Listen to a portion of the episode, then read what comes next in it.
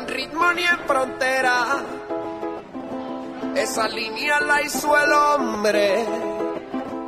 Yo soy de donde quiera y aunque nací en Venezuela, en el mundo está mi nombre. En el mundo está mi nombre. Y si yo muero mañana, solo moriría mi cuerpo. Viajaré a la tierra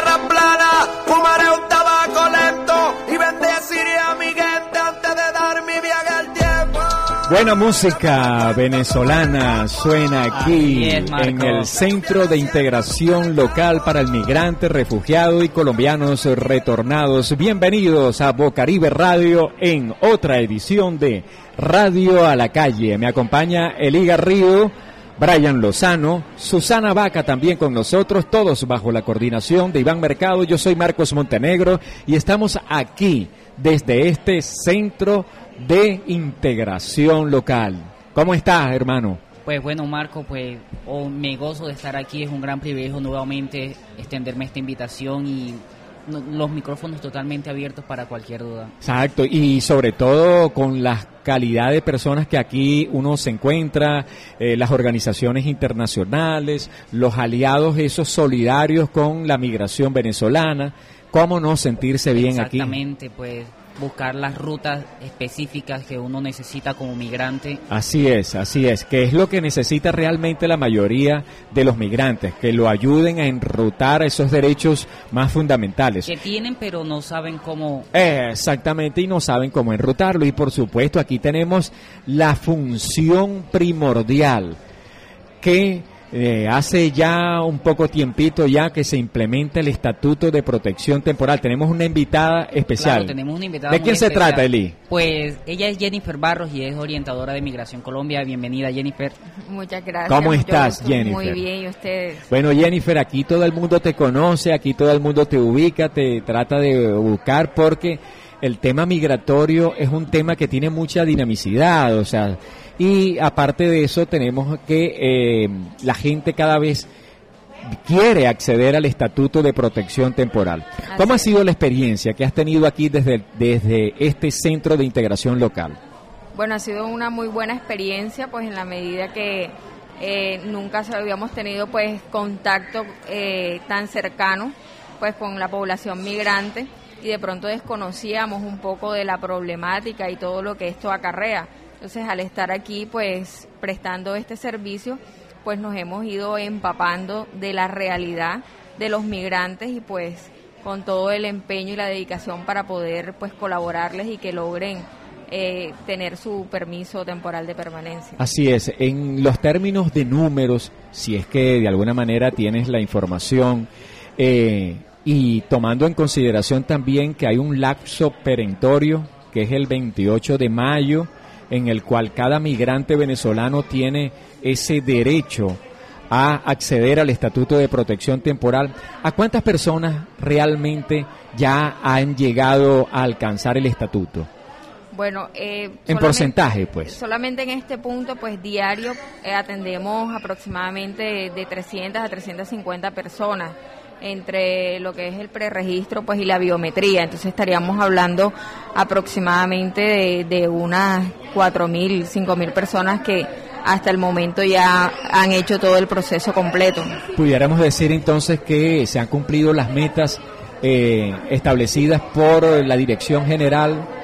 Sí, sí, se, podemos decir que sí se ha llenado la expectativa, que se ha pues logrado el objetivo, sin embargo pues tenemos mucho personal que aún no se han acercado, algunos por desconocimiento, otros porque pues no lo han creído necesario, pero hemos hecho ese trabajo de, educación para que ellos pues se acerquen y tengan acceso al permiso. Y una de las preguntas que generalmente nos hacen a diario, a mí particularmente me llaman mucho telefónicamente, es sencillamente qué va a pasar con el caso particular de aquellas personas que hicieron su biometría en el mes de septiembre y sencillamente todavía no han obtenido el permiso para la protección temporal.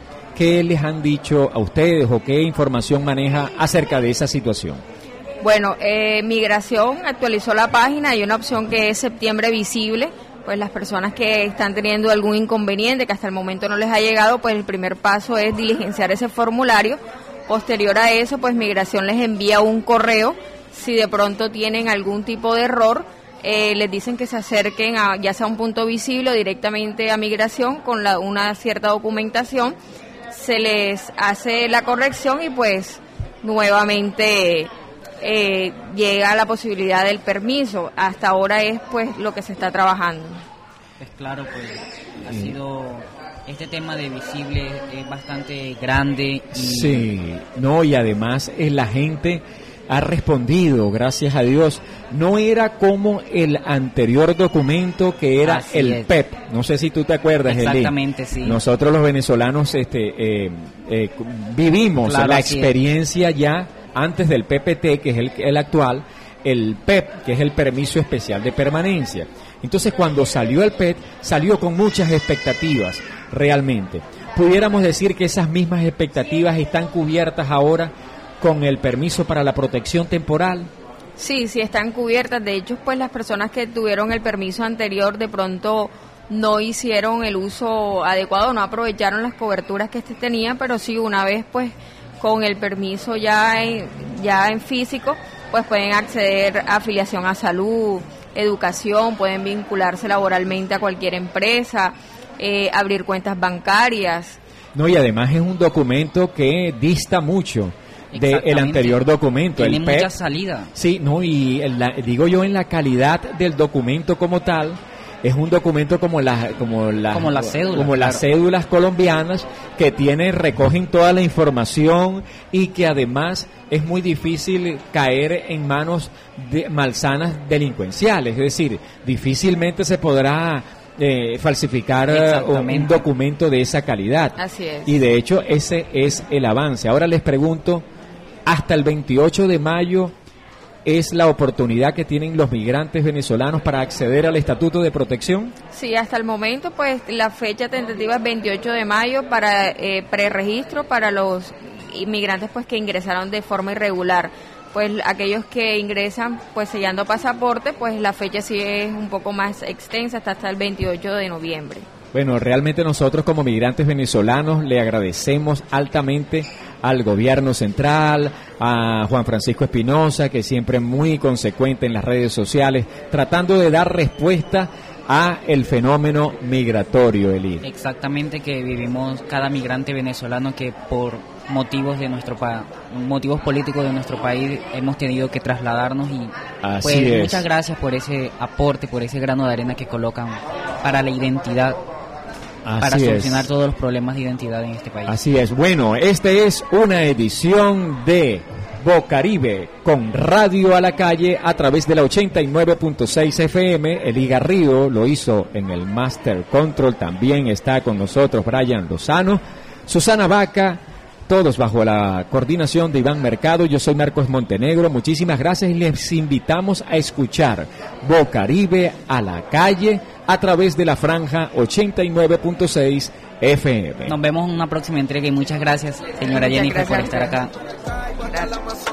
Desde Santa Elena hasta Falcón, yo soy Venezuela, como el ave que huele y muestra sus colores.